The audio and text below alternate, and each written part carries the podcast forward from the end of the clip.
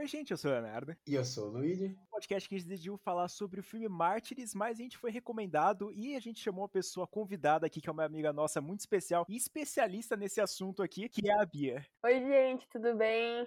Eu sou especialista em nada, né? A maioria dos filmes eu fico co cobrindo com o meu rosto com a mão, fico com medo dos, dos sustos, mas esse aí até que eu gostei, viu? Incrivelmente é um dos mais perturbadores que a gente assistiu. É bizarro. A gente foi nesse no noitão aí. Eu vou fazer propaganda gratuita assim, lá no Cinema Belas Artes. Teve um, um noitão na sexta-feira 13 e a gente foi lá. A gente assistiu um filme que a gente gostou, né? Que foi o Marte. Aí eu e o Léo, no caso, a gente viu um filme que a gente gosta, mais ou menos, não sei, que que, a gente, só que a gente já tinha assistido. E aí o terceiro filme todo mundo odiou. Eu não vou nem falar qual filme foi, porque nem merece ser mencionado no nosso sagrado podcast aqui. Pelo amor de Deus. Cara, eu me diverti bastante. Eu fiquei bem surpreso com esse filme, porque eu realmente não sabia nada. Aliás, quando a gente tava marcando de assistir, apareceu lá esse filme. Eu falei, não sei o que, que é. E não quero saber também. Eu vou saber quando eu assistir o filme. Mas eu quero saber do porquê que a Bia escolheu esse filme para falar no podcast. Além de ser, tipo, um reencontro legal com vocês, né? De ver vocês depois de um tempão e assistir filme filme. Foi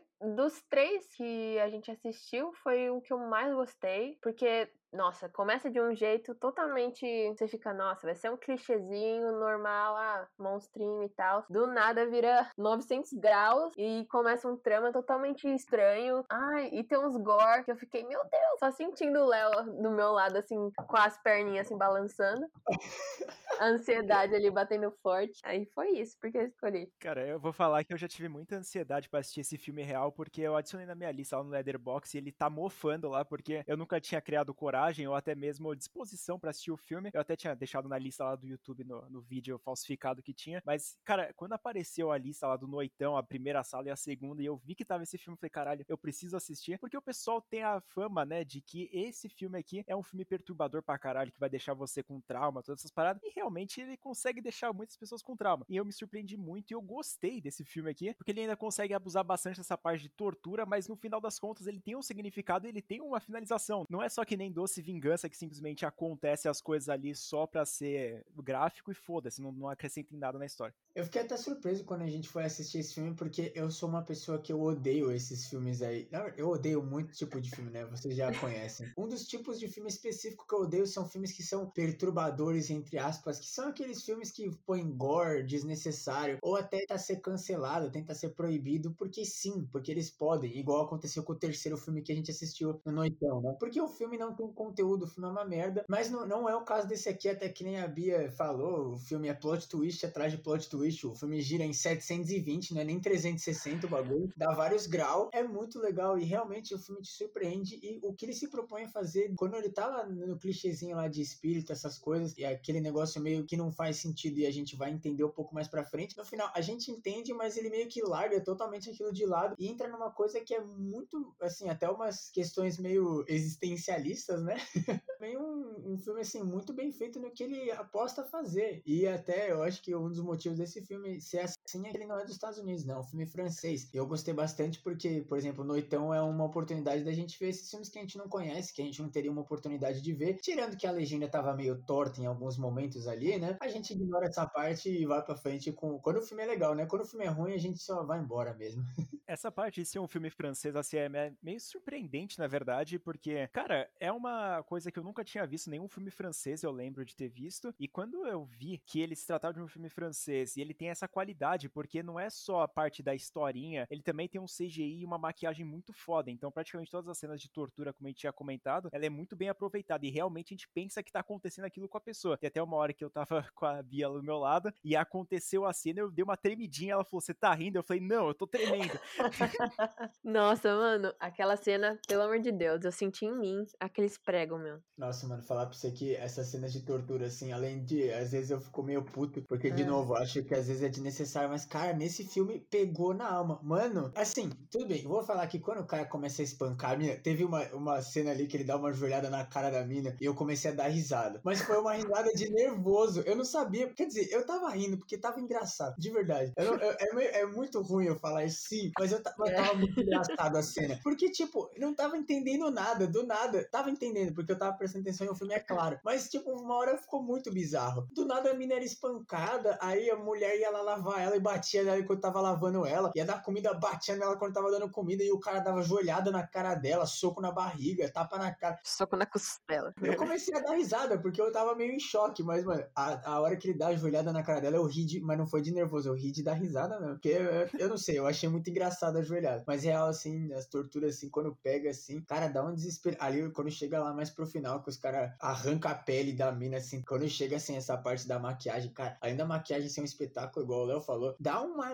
uma aflição. Que puta merda, bicho. Aquela cena do, do, do músculo, assim, quando ela pisou com o pé, eu fiquei, caralho, meu. Os caras fizeram o corpo inteiro da mulher. Com veia, tudo, mano. Aí foi completamente do nada. Não dá nem pra saber, né? Não dá nem pra saber o que ele tá fazendo. Parece que ele tá só cortando ela, né? Pô, normal, tá cortando as costas.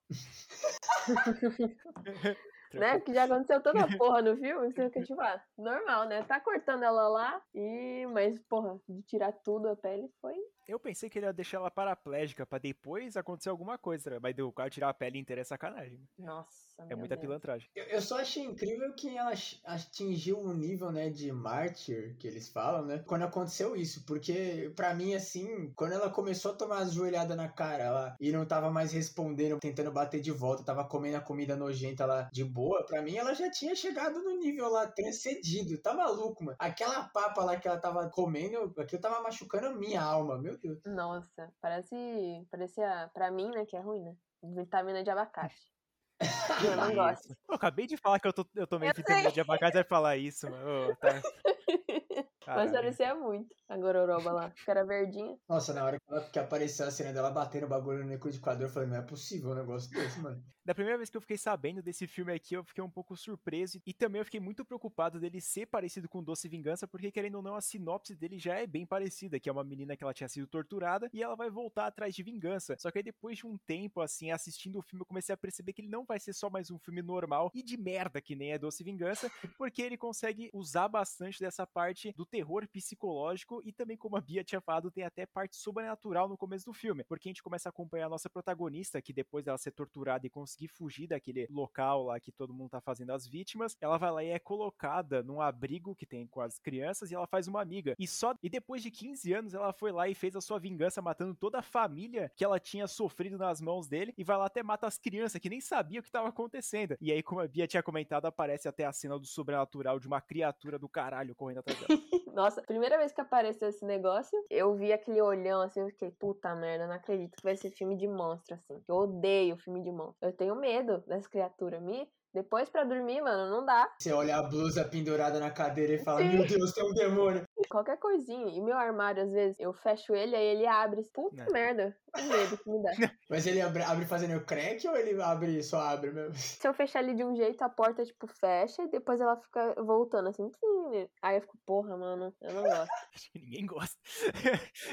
Mas dessa primeira vez que eu vi, assim, a assombração em cima da menina dando um susto nela, eu falei, caralho, o que que tá acontecendo aqui? Porque a sinopse não tinha nada disso. E eu tava muito surpreso, porque eu não tinha visto o trailer, eu não tinha visto o vídeo falando sobre isso aí. E quando aconteceu, eu falei, mano, o que que tá acontecendo, velho? Eu até fiquei meio surpreso porque se você vê o nome do filme, né, que é Mártires, você logo vai pensar, pô, as pessoas que estão morrendo ou as pessoas que foram torturadas, elas vão, sei lá, dar a volta por cima, né? E aí, simplesmente do nada, a mina bate na porta do cara e dá um tirão nele. Espingarda ainda. Sai voando pra, pra trás até Não, fez hambúrguer do velho, mano. E é muito impactante a cena, porque eles estão lá, mó feliz, né? A menina acabou de ganhar um concurso de natação lá, uma competição, sei lá. E o menino lá pagando a faculdade e tal, mó família feliz. Aí do nada o cara levanta no domingão lá, tá tomando café, velho, toma um tirão. E ela sai matando todo mundo. Inclusive ela mata sem dó e piedade, né? Foi forte essa cena. Ela pergunta, né, pro, pro filho se ela sabe o que eles fizeram. E aí, antes dele responder, o moleque tá se cagando lá, chorando, todo fudido na cadeira. Ela vai dar um tirão nele. E aí ela vai atrás da menina. E a gente vê, assim, mostra até que a nossa protagonista é meio sádica. Só que depois, quando a gente começa a entender realmente o que aconteceu com ela, e até ver que ela é real perturbada por essa coisa aí que fica meio claro que é uma doença psicológica, né, que ela tem, que ela enxerga, talvez por conta de ter sido torturada, ou talvez não, mas real não é culpa dela, só que, querendo ou não, ela matou os caras sangue frio, né? Com motivo, sim, mas foi brutal. Quando a gente vê que, primeiro, né, ela chega na casa já matando todo mundo, a gente não sabe nem por que, que ela tá fazendo isso. Eu achei que ela ia ser da família, né? Que falou assim, 15 anos e mostra uma família. Eu falei, ah, deve ser a família dela, né? Mas ela sai matando. E aí, primeiro eu fiquei, nossa, ela tá fazendo isso só pra se vingar mesmo, né? Aí ela vai e abaixa e pega o sangue da menina e começa, tipo, mostrar, assim, falar que, ó, oh, eu matei ele por você, né? Aí vem o um monstro e a gente começa a entender meio que da onde vem esse monstro e o motivo, assim, de ela tá fazendo o que ela tá fazendo, assim. Pelo menos o motivo superficial, né? É, que o motivo real dela, assim mesmo, era fazer a matança dela, se vingar propriamente, mas eu acho que era mais para mostrar pro espírito que, tipo, ela se vingou, né? Porque depois a gente vai percebendo por algumas alucinações que esse espírito que tá correndo atrás dela, ela é aquela pessoa que ela deixou para trás quando ela conseguiu fugir daquele local que ela tava sendo torturada. Então, quando a gente vê aquela pessoa sendo torturada, tomando choque, gritando pra caralho, a gente fala, porra, mano, a pessoa sofreu demais, uma coisa inconsciente da cabeça dela, meio que obrigando ela a se vingar. Só que aí depois, quando ela acaba matando praticamente todo mundo, né? Porque a mulher lá, a mãe da família, acaba sobrevivendo por alguns minutos extras, a gente fica, porra, será que o bicho não vai deixar ela em paz nunca mais? Ou se ela tem alguma conexão com um mundo sobrenatural aí, realmente a mulher que já tinha morrido, ela tá voltando para atormentar a vida dele. E é muito legal também porque a gente vê que a namorada dela, que eu acho, né, que é aquela menina que ela fez amizade no começo do filme quando ela foi pro orfanato, sei lá, né? Além dela, assim, amar muito ela, claramente, porque ela vai ajudar ela, e aí quando ela liga e fala que matou as pessoas, ela fala, não, o que, que você fez? Porque você só ia conferir se eram eles, né? Só que a menina chegou lá com os dois pés no peito, matando todo mundo, e a menina vai ajudar ela, né? Cara, realmente é uma prova de amor incrível, porque ela tava lá indo ajudar ela, não só, provavelmente ela ajudou a vida inteira com as alucinações que ela tinha, mas também ela ia ajudar ela a encobrir um, um genocídio praticamente, né? Ela fez um, um, homicídio múltiplo ali, matou quatro pessoas, virou praticamente uma, uma assassina em série, né? Fez a limpa na casa. E é muito interessante isso também. A gente fala, né, que a menina é nossa protagonista, mas na verdade ela acaba não sendo, e na verdade a namorada dela, né, a Ana, acaba sendo mais protagonista do que ela. E também ela no final acaba, né, que sendo torturada também, porque ela é pega pelas pessoas. E ela meio que faz parte da reviravolta do filme, porque quando explica, né, que a menina teve o um negócio lá, ela tem a assombração da mulher que ela deixou para morrer quando ela fugiu, e depois até a mãe da família não morreu ainda, e ela tenta ajudar a mãe da família, só que parece que ela vai explicar, só que aí ela vai lá e acaba matando ela antes, né? E aí quando realmente a gente entende, depois que a, a menina acaba se matando, depois de matar a família inteira, ela meio que desiste da vida e se mata, e aí a gente acaba descobrindo que realmente tinham pessoas presas sendo torturadas naquela casa, que dá aquela explodida na cabeça, porque você fala, caralho, era real mesmo, e era dentro da casa dos caras, então como que eles conseguiam fazer isso? Isso acaba nem sendo explicado, é o bagulho dos Illuminati, né? As pessoas só simplesmente sequestram pessoas, torturam e ninguém sabe, né? Foda-se. Mas realmente é uma coisa que explode sua cabeça, porque, meu, na hora que, que ela encontra a passagem secreta, que é dentro de uma estante, que também para mim não faz sentido, porque né, tem que ficar tudo corcunda para entrar lá, é muito foda, porque realmente é mais um plot twist, né? Porque o filme começa com meio que sendo de assombração, aí a menina vai, mata todo mundo, meio que cancela a assombração, mas aí volta a assombração e depois a menina se mata, que era a nossa protagonista, e aí fica outra namorada dela que a gente não tá entendendo nada que tá acontecendo, e aí depois vai começa a explicar as coisas e, cara, realmente os caras conseguiram juntar vários elementos aí que sozinhos não fariam sentido, mas né, na obra, assim, em geral, acaba dando certo e encaixando certinho no outro mesmo. Filme assim de, cara, tortura, de todas essas paradas, eu realmente não gosto. O Albergue, outro exemplo aí que eu vou ter que citar, porque o filme, cara, é simplesmente nojento e ele é só nojento mesmo, ele não tem outro propósito para existir e não ser só sangue e muita teta, porque naquele filme lá, puta que pariu, toda cena que tem é cena com teta, e nesse filme aqui acontece é praticamente a mesma coisa, tem nudez, tem todas essas paradas, mas no fim das contas, o filme do Albergue, ele quer mostrar para você. Esse filme aqui, é uma consequência, a pessoa tá sendo torturada, velho, não quer ficar mostrando nudez para você. Então essa é a diferença de visão dos dois filmes. Um quer fazer um filme legal e que dá medo, dá perturbador, obviamente, né, tá torturando a menina, mas ele não quer ficar mostrando essa parte sensual de uma tortura, que é totalmente surreal e bizarro. Os caras pensar que ia fazer um filme assim, ia dar certo. E deu, né? Teve três filmes dessa bosta. Nossa, nem sabia. Parei no primeiro. E era exatamente por isso que eu tava falando no começo de que eu odeio filmes que são para ser perturbadores ou que são só para realmente mostrar gratuitamente, ah, a gente pode fazer isso aqui, tá ligado? Não, cara. Primeiro você escreve um roteiro legal e depois você encaixa coisas que você acha que fariam sentido naquilo. Não, parece que os caras realmente falam, cara, eu quero fazer uma cena de tortura sexual. E aí os caras começam a criar um roteiro em volta disso, sendo que, porra. É a última coisa que tem que focar. E os caras gostam de focar só na mulher pelada que traz visualização, né? Não, o problema não é nem que, que, que os caras só focaram na mulher pelada, é que os caras fazem umas cenas muito mal feitas, tá ligado? Que nesse filme aqui tem uma cena, não, não, é, não tem nenhuma tortura sexual, mas às vezes aparece uma teta ali, uma outra teta aqui, mas a gente não fica pistola, sabe? Porque tá meio que no contexto do filme a gente até consegue entender, e como a gente tá mais imerso na experiência e o filme tá sendo muito melhor do que ruim, a gente consegue até ignorar os elementos que a gente não gosta. Mas quando o filme inteiro é coisa que a gente não gosta, e aí ele ainda é, e os caras ainda fazem um roteiro qualquer assim, só para realmente poder falar que é um filme de longa, né? Aí eu fico puto demais, né? E depois da nossa protagonista morrer, né, a gente começa a descobrir, como ele tinha comentado, todas aquelas coisas no subterrâneo lá da casa e outras pessoas que estavam sendo torturadas, que no caso era só uma pessoa. E aí a nossa protagonista real do filme, ela vai lá e encontra uma mulher que ela tá com um negócio de metal no olho, tampando a visão dela. E aí depois disso ela tenta meio que cuidar da mulher, tentar se livrar daquilo, mas ela não pensa em nenhum momento, obviamente, por ligar na polícia, porque tem quatro, cinco corpos lá estendidos na casa dela, então ela não quer chamar muita atenção para aquela casa, né? Porque seria meio contra-intuitiva. Então, no fim das contas, ela vai lá, consegue meio que cuidar dela por alguns instantes, só que a mulher simplesmente pira na batatinha e começa a tentar matar ela. E aí aparece o pessoal, os Illuminati, como o Lee tinha comentado, que é um pessoal, obviamente, de preto, que usa terno, e eles falam muitas poucas palavras e eles dão medo. Velho, rico e branco dá medo. Nada contra meu avô. Tadinho.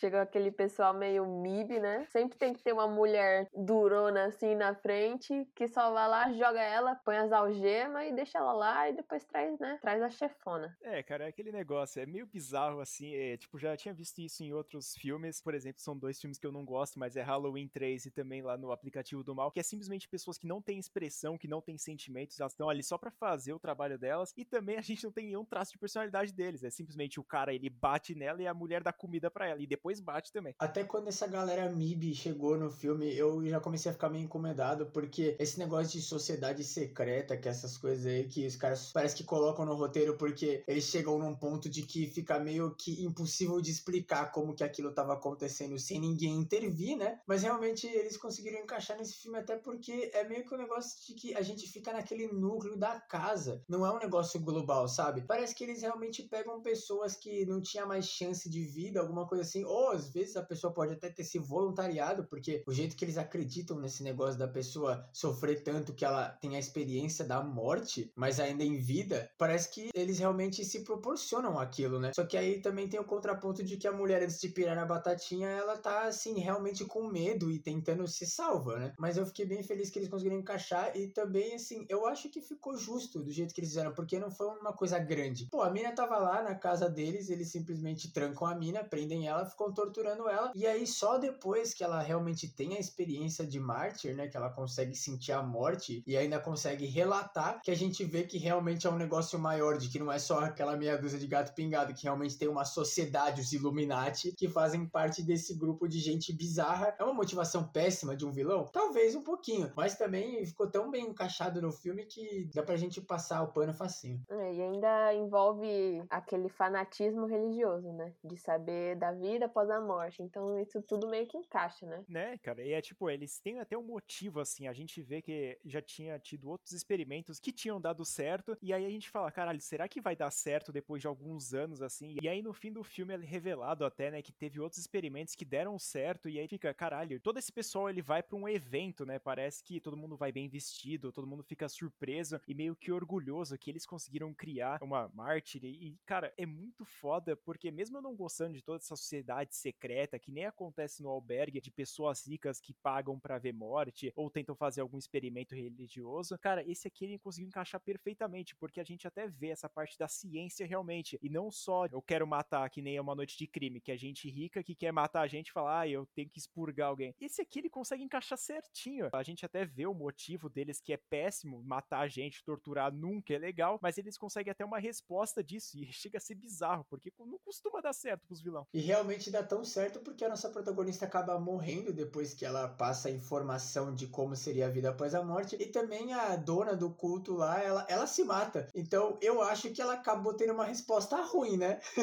foi tão boa a resposta que ela queria chegar lá logo, né? eu acho que foi isso. Ela ainda pegou o segredo, ela ia anunciar para todo aquele bando de velho branco, né?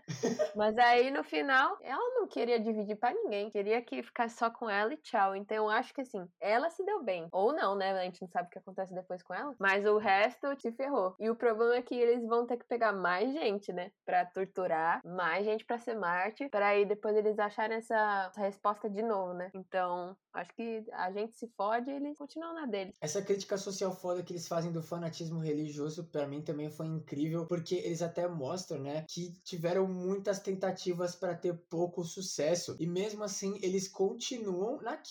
E até as pessoas que tinham dado certo realmente tinham chegado aí nesse nível de êxtase transcendental aí da alma, as pessoas aparentemente nunca tinham conseguido revelar o que, que era a vida após a morte, porque elas não, ou elas voltavam, não conseguiam falar, ou elas não voltavam. Então é muito legal até porque vê que os caras realmente eles querem essa resposta que nem acaba acontecendo, né? E as pessoas ficam teorizando aí, fazem cálculos bizarros de alinhamento de planeta e ficam o tempo inteiro tentando procurar resposta porque realmente tem medo do que vai acontecer depois que a gente sair desse plano aqui, né? É um negócio muito incrível e também até realmente esse negócio de dedicar sua vida inteira a fazer uma coisa horrível, que é torturar a pessoa, no intuito de descobrir o que, que tem depois da morte, é um negócio bizarro e é puro fanatismo, né? Então é uma crítica muito boa porque esses caras, mesmo que eles acabam encaixando bem na história, eles são os vilões e o filme em momento nenhum tenta passar pano para eles, que é muito legal. O filme pinta eles e mostra que eles realmente são vilões. Realmente, como o Lid comentou, eu gostei bastante dessa parte final, né? Porque a gente vê toda essa parte, como eu tinha comentado, de parecer um funeral e todo um evento especial, parece um aniversário de alguém falar, caralho, a gente tá muito orgulhoso que aconteceu aqui. E a gente saber também de uma nova definição de mártir, né? Porque a gente vê aquelas cenas da Deep Web lá que o pessoal costuma colocar no Google e eles usam nesse filme aqui, que é engraçado até porque tem umas cenas que parecem ser muito falsas, assim, ou fotos muito mal tiradas, porque a gente vê pessoas que estariam mortas, elas estando viva, com o olho abertaço lá, que pode até ser confundido, a pessoa morreu de olho aberto? Pode, porque tem uma cabeça, então como é que você vai ver se tá tendo batimento cardíaco? Não faz o menor sentido essa parte aí, eu tenho que comentar. Ah, mas essa parte meio que eles falaram que assim, tava morrendo, mas na hora que eles tiraram, eles conseguiram captar a, a alma da pessoa ainda no corpo, entendeu? Tipo, ainda mais naquela cabeça que ela falou. Pelo olhar, né, tecnicamente, deu para ver que tinha alma ainda dentro do corpo mesmo atingindo a morte. Eu acho que foi meio que isso, entendeu? Por isso que mostrou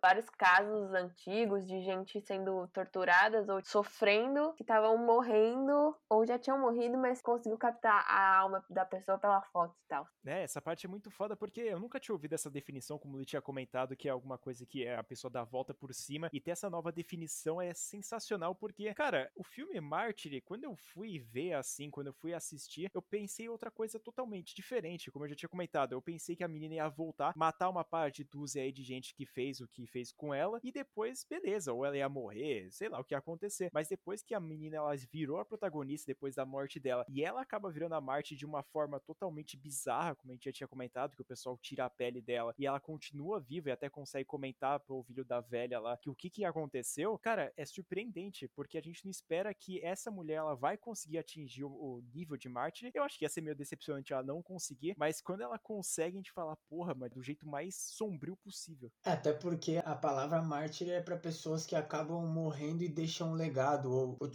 né? É um mártir da vida real. Então, assim, realmente é um negócio de, cara, é, é muito, é um tópico até meio sensível de se tocar, né? E realmente ver que a menina, o filme acaba mostrando que ela tem esse potencial antes de acontecer, que nem chega uma hora lá que ela tá tomando joelhada na cara ainda e ela já não, não esboça reação nenhuma, mas é mais um negócio assim de que o filme vai mostrando o tempo inteiro de que ela tem alguma coisa a mais. Tanto que ela vai lá, ajuda a menina a esconder o corpo, ajuda a menina na merda que ela fez. Mesmo assim, depois ela tenta ajudar a mãe da família e depois ela ainda tenta ajudar a pessoa que tava lá sendo torturada. E quando ela é presa e torturada, logo assim, é bem rápido que a gente vê essa mudança nela de meio que ela simplesmente aceita de que deu ruim, sabe? E tem até uma hora que ela começa a conversar com a namorada dela, né, que acabou se matando matando durante o filme, e ela começa meio que ver ela e ouvir ela, até dá a impressão de que ela vai começar a alucinar, né? E acaba não sendo uma mártir, mas aí o filme logo consegue mostrar que realmente, na verdade, isso é um potencial maior ainda que ela tem de ser mártir. E quando ela realmente consegue chegar nesse ponto aí de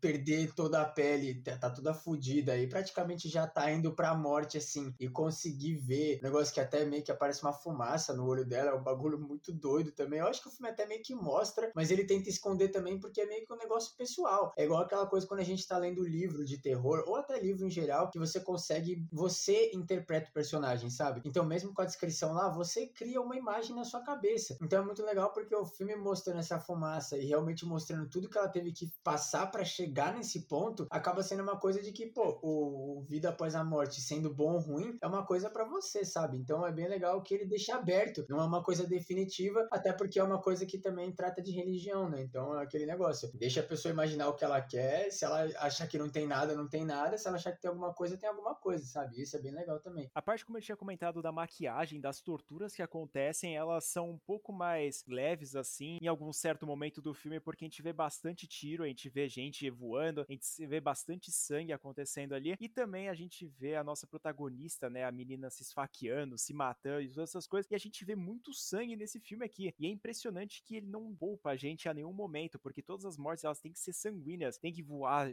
osso, tem que voar carne, todas essas coisas, e ele continua ainda valendo bastante, porque os outros filmes que a gente vê que costuma exagerar assim na violência, pegar muito pesado com a gente, a gente vê que ele não tem um grande propósito. E nesse filme aqui, como eu tinha comentado, ele consegue misturar todas essas partes. Ele consegue ter a parte da nudez, que não é a parte principal, ele tem a parte da tortura, o sangue, a, maquiagem, e também ele tem até um motivo final, assim como eu tinha comentado, da parte religiosa, de um motivo por trás de tudo. Então eu acho que é um filme, cara, que eu gostei muito. Eu fiquei muito feliz de ter assistido ele, principalmente com vocês, porque, cara, sair do cinema com aquela impressão de puta que pariu, o que acabou de acontecer foi única. E que eu não teria quando eu assistisse em casa. É, também achei. Ainda mais no, na tela de cinema, né? Que a gente consegue ouvir tudo muito mais alto, a gente consegue ver cada detalhe. Eu amei também. Ah, foi muito bom, até porque a gente ficou muito tempo sem conseguir fazer isso, né? Tanto que, por exemplo, Halloween Kills, assim, que não é um péssimo filme, tá longe de ser o pior de Halloween, mas também não é o melhor filme de Halloween e também não é o melhor filme que eu já vi na minha vida. Ele é um filme legal ali, só que muito da experiência da gente ter ido no cinema ver o filme depois de tanto tempo sem ver e ainda até ser o primeiro que a gente viu junto e talvez, eu não sei o caso do Léo, mas o primeiro que viu no cinema, né, no caso do Halloween, foi muito legal, porque realmente a experiência do cinema é uma coisa única, assim, você vê que a galera sente, você ouve risada, você ouve gente balançando as perninhas de ansiedade, você sente aquele barulho, cara,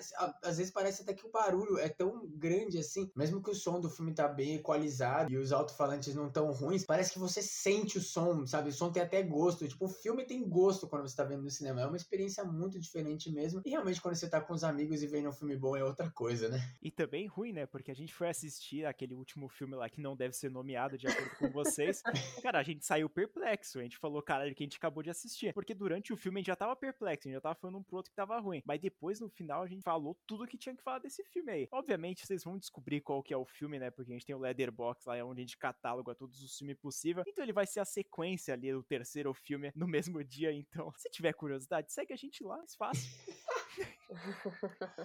No nosso caso, a gente assistiu esse filme aqui lá no cinema, como a gente acabou de comentar, mas se você quiser assistir, ele não tá disponível em nenhuma plataforma de streaming, então eu acho que só o Mártires de 2015, eu acho que é um remake que foi feito desse filme aqui, ele tá disponível em alguma plataforma que eu penso que é o Telecine, mas esse aqui não tá disponível em lugar, a não ser o YouTube, que de forma falsificada tá lá, então se você achar esse filme lá no catálogo do YouTube, provavelmente você vai achar e assista, que vale a pena. Nossa, tem remake, mano, eu não acredito. Eu quase assisti o remake. Gente, que bosta, não acredito. Tem no Apple TV o remake. Ah, eu acho que esse filme, na verdade, ele se vende como perturbador. Poderia até dizer que ele realmente é um pouquinho, porque eu fiquei meio incomodado, né? Eu vou falar pra vocês aí que teve alguns momentos que quando não tava dando risada, da joelhada na cara, né? Eu tava falando, mano, caralho, tava um negócio assim bizarro. Até porque o, o filme ele chega a te deixar meio confuso, mas não é porque não faz sentido ou porque tem coisas erradas. É porque realmente você fica numa sensação de confusão. Parece que você tá no mesmo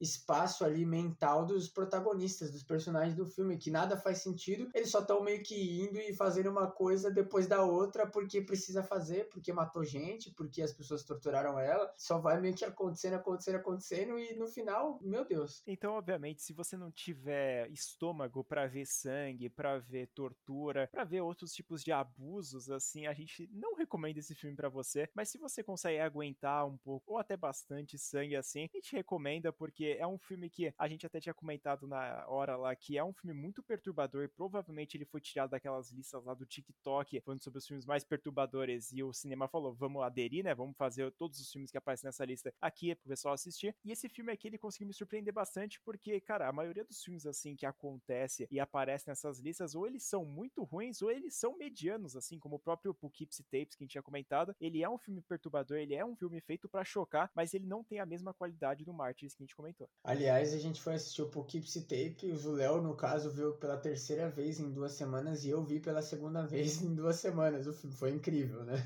Eu não me orgulho disso. É um filme que, cara, se vai assistir pela terceira vez, você já sabe exatamente o que vai acontecer. Mas também foi muito legal, assim, assistir de novo, porque deu para ver a atuação desse filme aqui, que, cara, realmente é ruim. Meu Deus do céu. Tem uma hora ali do legista lá, sei lá o que, o cara é, que ele vai analisar os vídeos e, mano, não dá para levar a sério a atuação desse malandro. Porque, cara, ele começa a tentar fazer umas paradas ali, mano, e não dá certo. Eu, eu fiquei rindo sozinho, mas mesmo assim ele consegue dar uma impressão, assim, no comentário de 2007 ali naquela época, porque a gente sabe como aquela época era brega, e o filme é brega. É, inclusive eu falei pra galera que o filme ia passar rapidinho, mas eu não sei para vocês. para mim, teve uma hora ali que eu, que já tinha visto o filme, falei, cara, tá acabando, e faltava, sei lá, mais meia hora do filme. Eu gostei até. Eu já tinha pesquisado do Poughkeepsie Tapes, mas eu vi aquela máscara lá e eu fiquei com medo de assistir sozinha.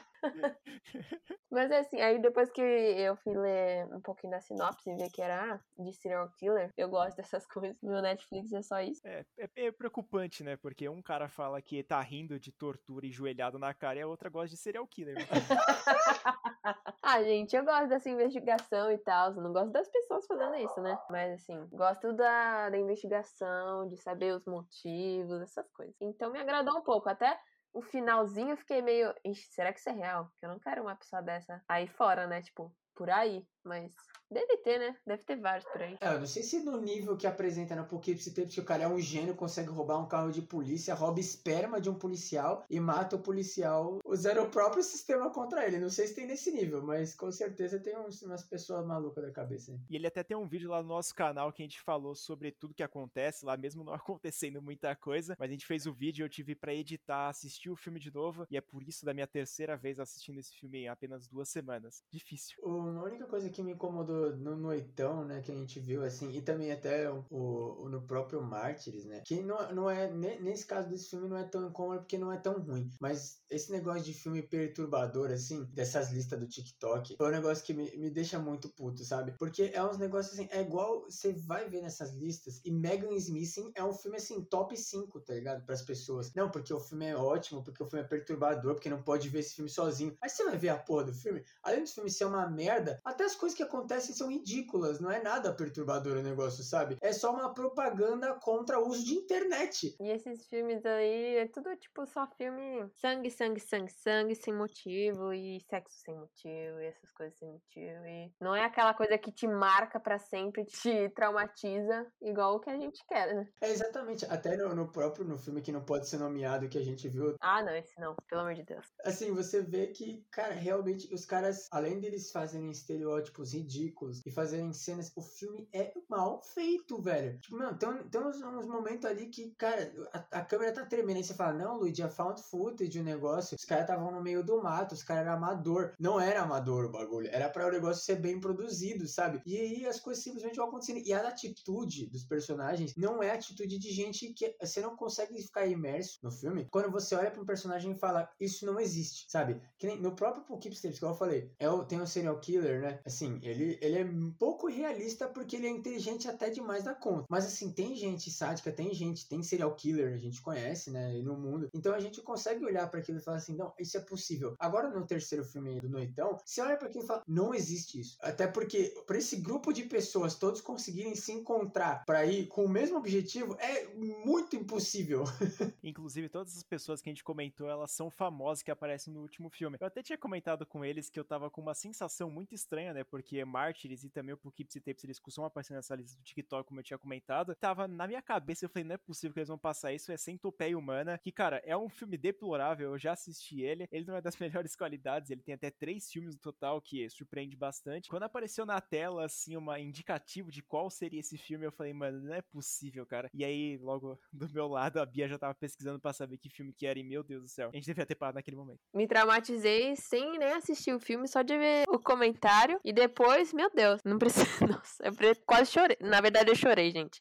Eu chorei muito. Coitada da Bia. Não, eu chegou um ponto ali que tinha uma pessoa que a gente nem conhecia que tava sentada do meu lado, porque eu não conseguia comprar a cadeira perto deles, né, do lado, mas eu fiquei atrás. E aí a mulher, ela, ela meio que percebeu que eu não tava entendendo legal o filme. Aliás, eu falei que era um dos únicos filmes que eu não queria assistir na minha vida, porque eu já sabia do que se tratava e eu não tinha vontade nenhuma, até por saber que ia ser uma merda o filme. E aí a, a menina, ela simplesmente encostava assim em mim e falava assim: tudo bem, já passou, pode olhar de novo. Porque assim, como eu tava com os amigos, eu não ia sair da sala e ficar esperando o filme acabar lá, até porque eu tava com sono já, era quase 6 horas da manhã e eu ia acabar dormindo sentado no chão, esperando eles, né? Então eu prefiro ficar lá. Só que, cara, era melhor eu ter falado, gente, vamos sair daqui porque esse filme não vale a pena, não. É, eu sempre tive a curiosidade, assim, porque a gente olha nas listas e a gente fala, mano, será realmente que é, le é legal, assim, é cult mesmo e tem motivos para ser banida? E realmente tem muitos motivos para ser banido e faz totalmente sentido as pessoas não quererem assistir esse filme. Eu, por exemplo, da próxima vez que aparecer esse filme para assistir, eu não vou ver, porque além de ser ruim, qualidade, assim, o propósito dele é ruim. Mano, não tem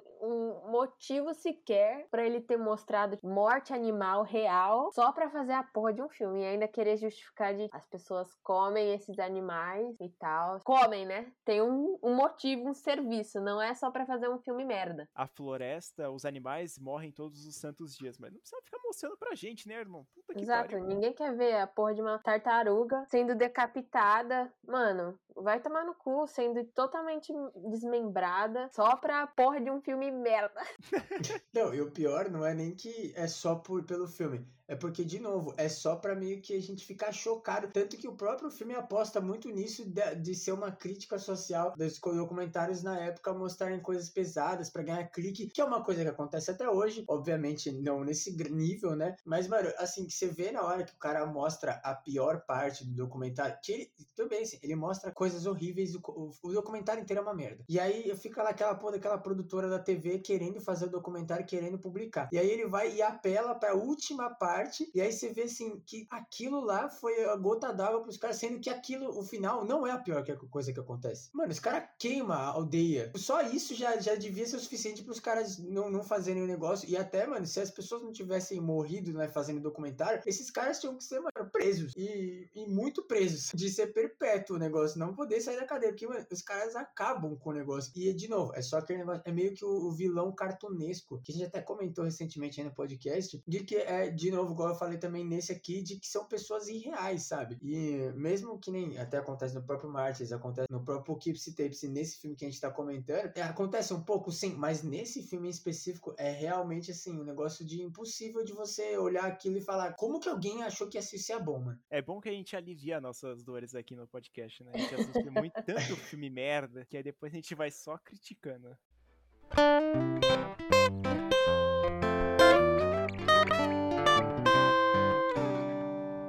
Mas então, depois a gente ter comentado aí praticamente de três em um, né? A gente chegou na parte do podcast onde a gente vai chutar o balde e começar a falar não só sobre terror, mas também sobre terror. Eu queria já começar perguntando pra Bia qual que é o seu filme de terror favorito e se você conseguir escolher um, qual é o seu filme no geral favorito? Menos High School Musical, tá? High School Musical é proibido aqui no podcast. Ela é outra pessoa que gosta, gente, pelo amor de ah, Deus. Ah, gente, sou fã, né? Pare imediatamente.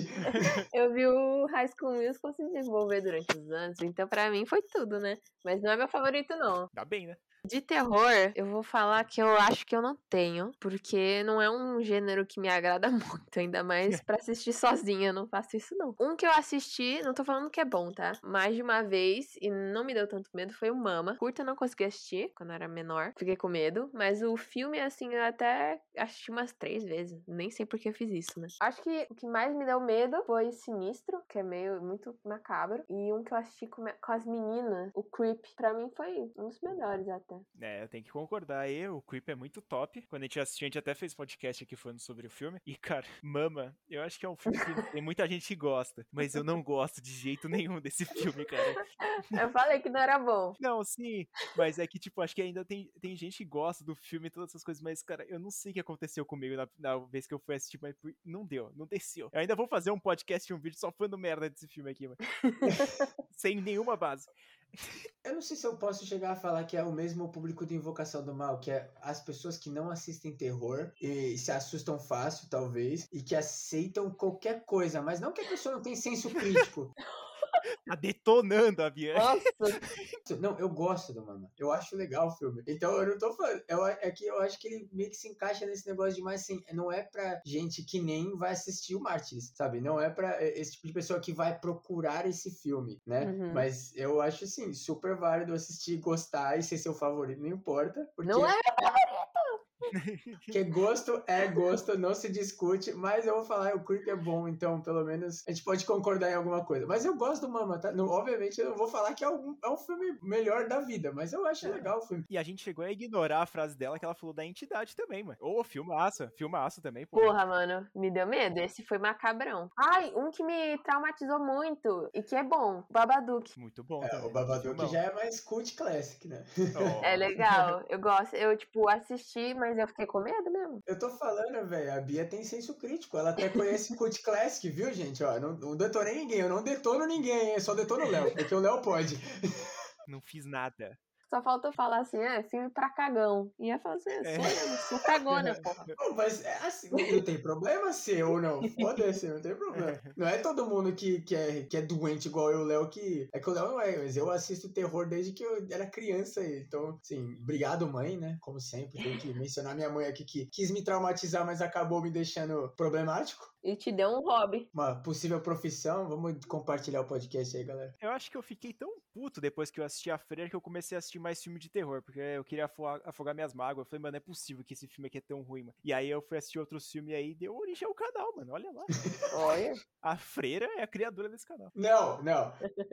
Esse não, esse, ela não merece esse crédito, velho. Acredita o James Wan, não a freira, porra. Eu gosto da aparição da freira no Invocação do Mal 2, mas eu não assisti o filme inteiro só dela, mas deve ser uma merda. Nossa, Não, mas é mesmo. Eu tive a pior experiência no cinema, que eu já comentei em outro Ah. podcast. E puta que pariu, cara. Quando se juntou todos esses dois aí, mano, eu saí perplexo. Eu- Esse foi um dos dias mais putos que eu já passei na minha vida, mas não parece que eu fico puto. Quer dizer, parece bastante nesse podcast, mas eu não fico puto normalmente. Não, mano, a- é que, assim, o caso da freira é aquele bagulho, é, por exemplo, assim, tem personagens, igual, o- o- vai, eu vou dar um exemplo, assim, que todo mundo ama, o João Frango lá, tá dando onda. Cara, a- o pessoal aclama esse personagem. Irmão, coloca ele num filme só dele, o pessoal vai odiar. Porque o charme dele é que ele é um personagem secundário, ele não é 100% do filme. É aquele negócio de quando ele aparece, você fica felizão, você dá risada. Só que se você colocar ele sozinho num filme, como o filme vai ser mais do mesmo, uma hora vai cansar, que é exatamente o que aconteceu com a Freira. O filme já não é das maiores qualidades, os caras já perderam as estribeiras lá, chutaram o balde totalmente, mas é um negócio de ah, mais do mesmo que além de já estar acostumado por causa do Invoca Verso, né, de que os filmes são todos iguais com skins diferentes, quando chega a hora de você botar um vilão que era impactante, vai, eu não, não gosto, mas eu acho que a galera acha impactante, né, Invocação do Mal 2, mas quando você coloca isso sozinho, sem base e sem a Ed e o Lauren Warren, que são os, os protagonistas da franquia, né, acaba ficando uma merda. Aliás, tem muitos exemplos desses que podem ser feitos, né? Os caras tentar fazer spin-off e dar merda. Eu, até- de verdade, até hoje não sei como Better Call Saul deu certo. É porque o Breaking Bad é foda. Eu vou falar que só tem um spin-off que eu gostei, que eu vou... É, mano, é Guilty Pleasure pra caralho, que é o da Siren, que é a sereia que eles falam lá do filme do VHS, que é tipo um monstro que aparece no primeiro filme, e eles decidiram fazer um novo filme, e não é mais found footage, foda-se. É um filme ruim, e, tipo, não faz o menor sentido, tem... Mano, não,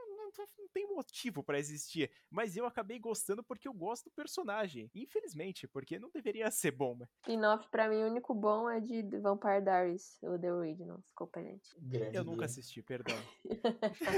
eu sou fã de Riverdale. Cara, spin-off eu não sei. Eu sei que teve, tem um spin-off do Bob Esponja agora. Não sei se vocês já viram. É muito fofo. É porque no filme, no último filme do Bob Esponja que saiu, ele tem uma parte que mostra eles criança, né? Tudo bem que assim, não faz o menor sentido. Porque, por exemplo, tem a Sandy, que na verdade só conheceu eles quando eles eram adultos. Mas foda-se, é fofo pra caralho.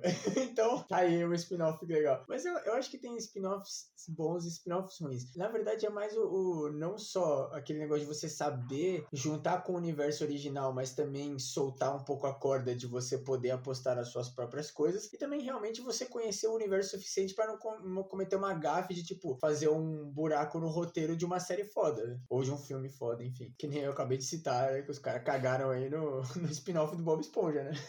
Se tinha alguma lore, os caras acabaram com a lore.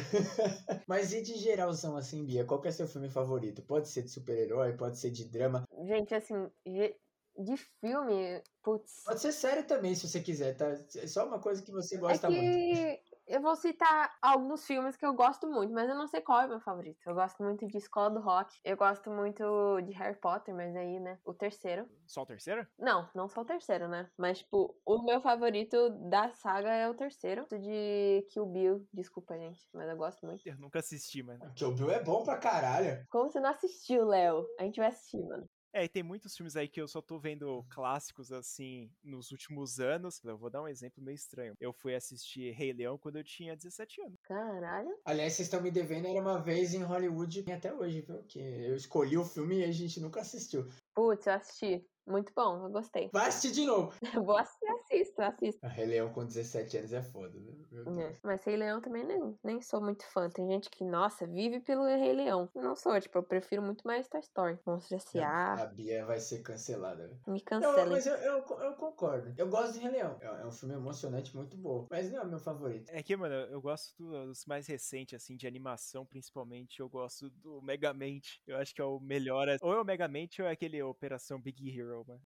Nossa, eu adoro. Toda vez que eu assisto, cara, eu choro, mano. Eu choro, Uhum. principalmente no Big Hero. Quando acontece lá a primeira cena, assim, eu falo, mano, não é possível, velho. E eu já sabendo que vai acontecer aquilo, tá ligado? Esse que é o pior, mano. Eu vou aceitando. Porra, Hiro. bagulho. Não morre, Hiro. Dessa vez não morre.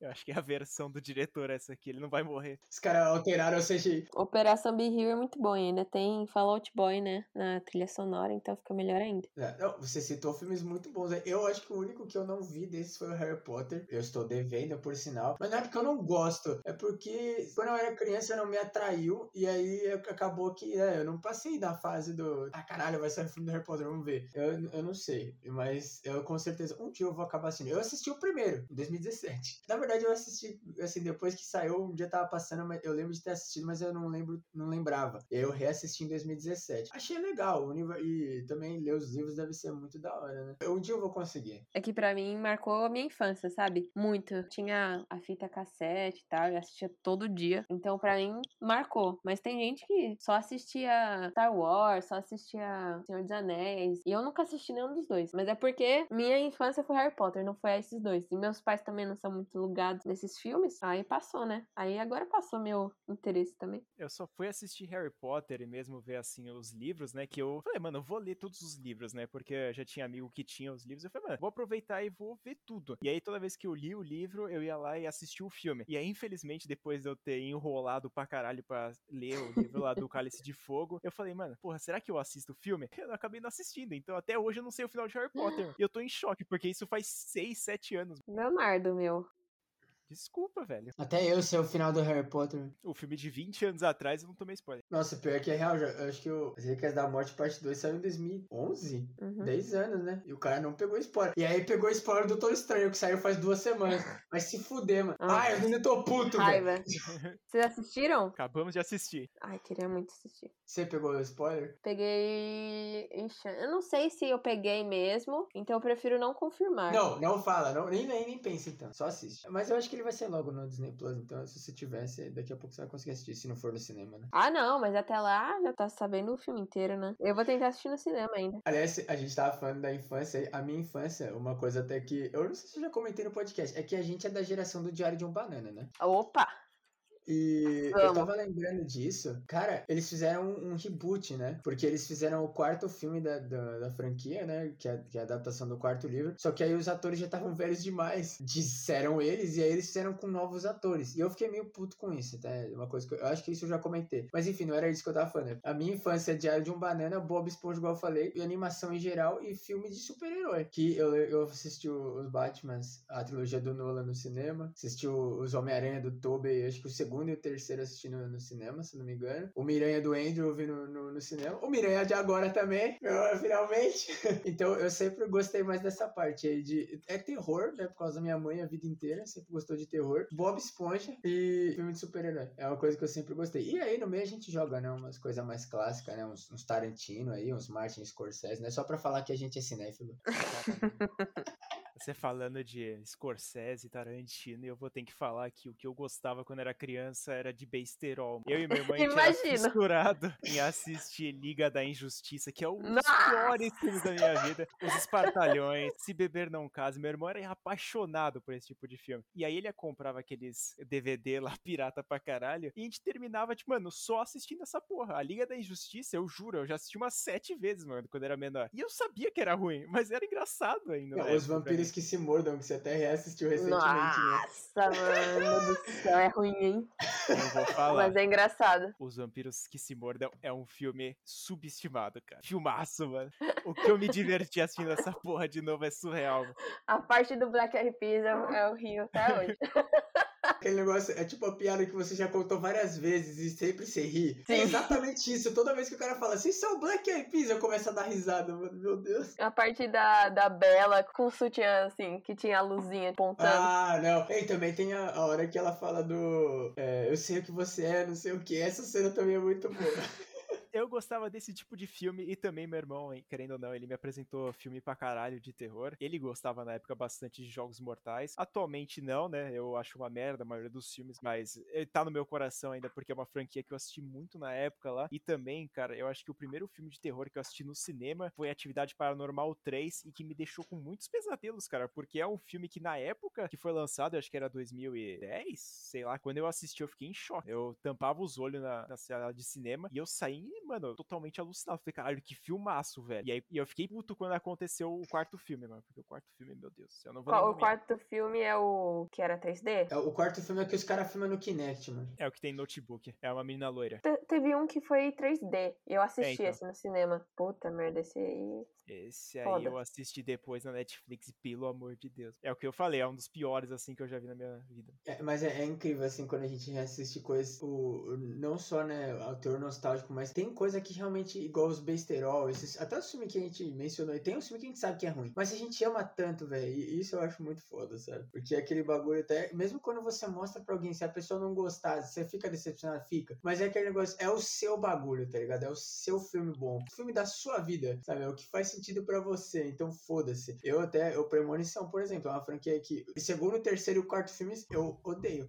mas gosto pra caralho, porque na época os meus irmãos eram adolescentes, então eu assistia com eles. E também tem, né, o- né, que minha mãe tentou, quis me traumatizar desde sempre, né, desde cedo, e acabou me, me levando pro mundo do terror, né. Eu assistia sexta-feira 13 com 8 anos lá, ou o, o, Halloween do Rob Zombie, que os caras estupram a mina, e depois o, o Michael Myers saiu matando todo mundo, e eu assisti isso com 10 anos de idade. Eu tenho até uma história engraçada aqui, cara. A primeira vez que eu fui assistir Pânico, eu já sabia praticamente todas as cenas de o que, que acontecia, porque eu assisti todo mundo em Pânico antes. Então, tipo, eu fui assistir muito tempo depois que foi lançado, e aí quando eu vi as cenas assim, eu falei, caralho, é tipo idêntico. Tem até algumas cenas que, quando eu assisto Pânico, eu começo a rir sozinho, porque eu lembro da cena todo mundo em Pânico. Então, eu acho que o meu irmão, ele eh, quebrou um pouco o meu humor, assim, porque, cara, cada hora, assim, que eu vejo, mesmo um filme de merda, assim, de vampiros que se mordam, é um filme de merda, tá ligado?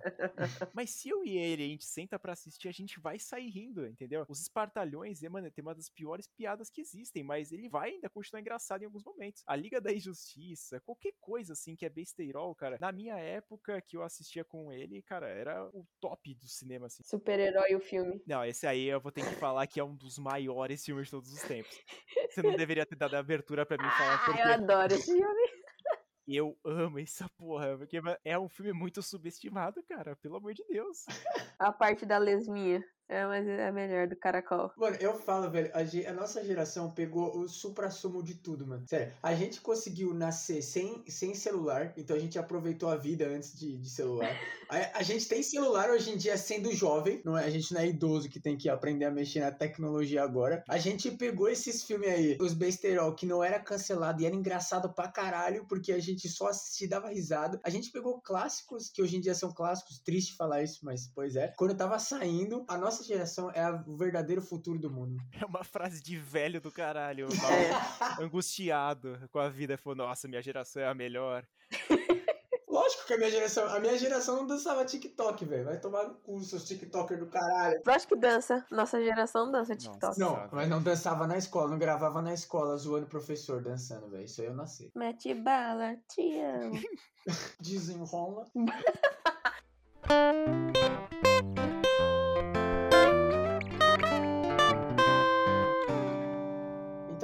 Comentou um pouquinho aí sobre filmes clássicos aí da nossa infância, filmes que a gente ama, guarda no coração. Mas aqui no podcast a gente gosta de ser triste, né? Na verdade a gente fala que quanto pior é melhor, né? A gente só assiste filme ruim, aparentemente. Bia, não precisa ser específico de terror. Qual que é o pior filme que você já viu na sua vida? O Voldemort dos filmes. Puta merda, tem tanto filme ruim que eu já assisti. Meu Deus. É assim que a gente gosta. Já assistiu tanta merda que. Cara, fala um que te revoltou, assim, no nível de que você não, não pode nem falar o, filme, igual o, o Voldemort. Teve algum que te decepcionou? Que você tava muito feliz, assim, muito vontade de ver, e você foi assistir e falou, meu Deus. Ah, sim, Mar de Monstro, do Percy Jackson. Ah, não, mas esse aí prometeu nada e entregou nada, né? Ah, Convenhamos. não, gente. O primeiro filme, assim, foi ruim? Foi igual o livro? Não foi. Foi ruim. Foi tipo assim, ruim, muito ruim. Não foi tão ruim assim, vamos dizer. Mas comparado ao livro, né? Tem umas coisas a ver e tal. Mas o segundo é totalmente fora. Mas também, né, tem aquela coisa da adaptação. Não tem como caber tudo no filme. Mas o segundo, coisa do quinto livro, que a gente não tem que saber, de traidores, que só aparecem no último livro, falam quem é, que eles colocam no meio e colocam, tipo, Cronos pra ressuscitar no segundo livro, sendo que não é assim. Porra, foi horrível. Sério, eu não sei como o Rick Riordan deixou isso passar, de verdade. Mas agora ele tá buscando a redenção com a série, né, que vai sair no Disney Plus, e eu tô muito animada. Eu vou falar que eu nunca assisti Percy Jackson, nunca li nenhum livro. Ah, Leonardo, você só me decepciona, sério. Eu tô saindo triste desse podcast aqui. Mas, cara, acho que eu já vou aproveitar a sua pergunta aí de filme pior, que eu acho que meu ranking atualizou depois de alguns podcasts que a gente falou. Incrivelmente, eu acho que todos os filmes do top 3, assim, são do MTV. Puta que pariu. É verdade. o cara ainda quer fazer um podcast dessa merda. Nossa, isso é ruim. que eu quero botar pra fora, entendeu? Eu não quero ficar guardando, porque, cara, eu assisto uns filmes assim, MTV A Estrada Assombrada, até o começo do podcast era o pior que eu já tinha assistido na minha vida, com certeza. Aí depois teve outro, que era o Culto de MTV, o que, mano, pelo amor de Deus, eu assisti sozinho no Prime Video e tava falando que o filme tava em dublado e não tinha legenda. E eu fui ver, o áudio do negócio era em espanhol e a legenda era em espanhol. E eu não sei espanhol, velho, eu sou ruim. E aí, quando começa a falar lá, a história é uma merda, nossa, enfim, eu não vou me alongar ao filme do culto da MTV, mas o pior mesmo, o top 1, assim, é MTV Island, que é um cara, uma mulher, sei lá, gente, eu já esqueci esse filme, mas a mulher, ela foi pra casa do MTV e depois ela voltou pra uma ilha que na capa do filme tem um tubarão, mas não tem tubarão. Então, tipo, todo mundo começa a ficar possuído e, eu, e mano, meu Deus do céu, cara, realmente pensei assim em desligar, mas eu não desliguei porque talvez vire conteúdo. E eu me odeio, pelo jeito. Mano, eu tenho que explorar mais o Amazon Prime, porque tem cada pérola lá. Não recomendo. Aliás, o, o, a- a- os dois, o, MTV, o culto de MTV e MTV Estado Assombrada está lá. Ele pelo menos estava, né? A gente viu lá. Então, nossa, o, o tio Jeff, velho, do, do que ele acerta, ele erra, mas quando ele erra, cara, ele erra feio demais. E ele anda acertando muito, tá? Porque eu tô fazendo um jogo comigo mesmo, que é preocupante, mas toda vez que eu entro no catálogo do Prime Video, eu vou na seção de terror e eu vou scrollando até o filme que eu não assisti. E o primeiro que aparece eu tenho que assistir. Obrigatório, assim. Então eu já assisti muitos filmes merda. Mas agora tá vindo uma constância pica, entendeu? Tá com um filme bem fortinho, mano. Você vê que quando o cara escolhe, ele só escolhe filme ruim. Aí quando ele deixa a aleatoriedade escolher, o filme é bom. Não, confesso. Oh, eu assisto filme ruim porque sim, né? Só pra assistir mesmo, né? Ver se é ruim mesmo. Assim, convenhamos, né? É igual a gente falou lá quando a gente levou a forca lá pro canal, que inclusive a gente vai um dia fazer a duologia a forca aqui no podcast. A gente até comentou que no dia que a gente assistiu a forca, o grupo meio que decidiu assim escolher um filme ruim. Então, sim, a gente escolhe filme ruim de vez em quando porque a gente quer ver filme ruim. O problema é quando a gente vai lá, mó felizão, ver um filme e o filme é uma merda, né? Cara, o meu ranking não atualizou até hoje, desde o MTV Uma Estar Assombrada, é o pior filme que eu já vi. Mas eu já vi umas pérolas aí também, que vou te contar, Exorcismo de, da Carmen Farias, tem um que tem, chama Tarumama, Tarurama, alguma coisa assim que eu não, não, nem lembro do que se trata, mas é uma merda. Carmen Farias parece um nome de pirueira. Enfim. Nossa, Carmen parece que é, é, tipo a. Qual que é a Karen brasileira? Eu esqueci. O pessoal fala, né? É tipo Márcia, né? Não sei. o cara ofendeu todas as Márcias do Brasil. Não, eu sei que todos os vídeos de bicho chama de Márcia, os humanos, né? Incrível. Mas eu não sei. Eu, a Carmen Farias realmente parece uma pirueira. Também pode ser dizer que é a Karen brasileira, né? Não sei se tem Car muitas Carmens aí no Brasil, mas foda-se. Mas o MTV Estado Assombrada sempre será o top 1, né? Não tem como. É aquele negócio, né? A gente quer assistir um filme ruim, a gente acaba achando. Então, eu não sei, eu não recomendo essa experiência a ninguém, mas se for assistir com algum amigo, talvez seja o caso, assim, para fazer umas piadinhas, para ficar rindo e também para ficar puto, né? Porque mesmo a gente rindo, a gente acaba ficando puto em alguns momentos. Porque nem a risada consegue fazer, salvar o filme. Não compensa. Quando a gente assistiu MTV Estar Assombrada, primeiro que se eu tivesse assistido esse filme sozinho, eu não ia assistir, porque eu ia ter pulado da janela, ou só desligado o filme mesmo, igual a pessoa normal faria. Mas a gente tava aquele próprio meme do, do tiozinho tomando café, sorrindo, só que você vê que no olho dele, não, a alma dele tá em puro sofrimento, né? Era essa sensação vendo o MTV. Aliás, você falou do Mar de Monstros, tocou na ferida, porque eu nem lembrava e eu fiquei triste de novo. Pura decepção, cara, nossa. Por isso que eu fiquei feliz quando anunciaram a série, que eu falei, esse cara tem a chance de salvar, velho. Então, já para estrear nesse podcast, a gente decidiu fazer um mini quadro que a gente vai tentar manter todo episódio, todo qualquer coisa assim, que a gente vai falar os filmes que a gente assistiu recentemente ou algum filme que a gente quer recomendar para vocês assistirem. E eu vou ter que falar que, cara, atualmente eu tô assistindo filme pra caralho e naquele esquema lá que eu falei do Prime de eu começar a assistir os filmes recomendados, eu achei algumas pérolas muito legais assim, que é The Lodge ou, ou Chalé, que é um filmaço, que eu pensei que não existia porque eu nunca vi ninguém falando sobre esse filme aqui, e também o filme The Canal, que é um filme mais velho assim de 2014, muito velho assim, que ele conta basicamente a história da entidade, só que de uma forma diferente. E é um filmaço, cara. Puta que pariu. É um filme muito bem resolvido da cabeça e os dois têm no Prime. Um que eu tenho para recomendar, que aliás é de terror, então se encaixa, é o Hospedeiro do Bong Joon-ho, que fez o Parasita. E eu acho ele muito bem feito. De 2008, ele tem uns efeitos especiais muito bons. E a história também, eu gostei. Mas aí vai do meu bias, né, de ser coreano. Mas tudo bem. Eu tenho, aliás, mais de um filme para recomendar, porque esse mês aí eu não assisti só terror, finalmente, né? Fazia muito tempo que eu não, não assisti um filme filme diferente. Eu recomendei até recentemente o Bad Boys for Life, essas coisas, mas eu, eu tenho um filme aleatoríssimo aqui para recomendar que eu assisti num dia. Aliás, eu nunca ia conhecer esse filme se eu não tivesse ido naquele negócio lá que eu fui. Mas a gente assistiu o filme Três Idiotas, que é um filme indiano e é muito bom e ele é um filme super good vibes, né? Que é, é meio, meio chato, meio babaquinha, né? Quando você pensa nisso, mas é bem legal o filme. E realmente ele consegue transmitir essa mensagem aí de coisas mais light, ainda, da gente encarar a vida de uma maneira melhor. E também o filme é bem feito feitinho e é uma surpresa dele ser indiano. A gente sempre tem que recomendar filmes que não são dos Estados Unidos, porque vai tomar no cu Estados Unidos. Caralho, tá revoltado. Mano, é raivoso. Mas vai tomando com os Estados Unidos. Inclusive, o filme que eu tinha falado do canal, ele é da Irlanda. Então, cara, é diferentão, gente. Dá uma chance pro filme, pelo amor de Deus. Mas então é isso, a gente vai finalizar mais um podcast aqui com uma convidada que foi excepcionalmente bem, né? Como a gente tinha comentado, ela é uma especialista no filme do Mártires. Então, se você tem alguma recomendação para mandar aqui pro nosso podcast ou também lá pro nosso canal, esquece, né? Manda aqui nos comentários ou no post lá do Instagram que a gente vai fazer, ou também no nosso direct do Instagram. E provavelmente a Bia volte um dia aí para ela comentar sobre algum filme que a gente assistiu recentemente. Eu queria deixar esse espaço aqui pra Bia, pra ela falar o que ela quiser, pra ela se divulgar, pra qualquer coisa que ela quiser, na verdade. E também já agradecer a participação dela. Obrigada, gente. Eu que me sinto honrada de fazer parte aqui do podcast. Mesmo que assim, acho que eu falei nada com nada, mas ainda agradeço vocês terem me chamado. Eu gostei muito de participar. Minha divulgação, nenhuma, porque eu não vou me divulgar, gente. Eu quero que vocês sigam eles. O canal deles do YouTube é muito bom. Vocês têm que tudo lá, comentar, dar like e assistir os vídeos, tá? Cuidem dos seus animais, gente, por favor. Especialista no assunto, realmente, assim. Não odeio os pombos, é isso que eu tenho que falar. E os ratos. Deixa o pombo andar na rua, pelo amor de Deus. Gente. É, gente, eu odeio gente que fica assustando pombo. Deixa o pombo, caralho. Ele não tem culpa de estar lá. Muito obrigado pela participação, Bia. Assim, está convidada a voltar. Quando quiser aí, só vai demorar um pouquinho para não ficar repetitivo, né? Senão a gente abre um quadro, nós três aqui, foda-se. Não esqueça também de seguir a gente lá no canal do YouTube, igual a Bia falou, canal Sem Memória. Pesquisem lá, se inscrevam no canal. A gente tá postando vídeo toda quarta-feira e tentando postar um extra na segunda ou na sexta. E também não esquece de seguir a gente no Instagram, seguir o João, nosso vinheteiro, e a Bia também, que tá aí na descrição do podcast, na plataforma que você estiver ouvindo. Se estiver no Spotify, pode ou não ter a perguntinha para responder. Provavelmente não vai ter, mas se quiser, responde ou só manda direct lá pra gente compartilhar. Nossa comunidade bonitinha de terror, onde a gente sofre, mas a gente também curte bastante a vida. Muito obrigado por terem ouvido mais um episódio do podcast Sem Memória. Eu fui o Luigi. Eu fui o Leonardo. E eu, a Bia. E até o próximo. próxima.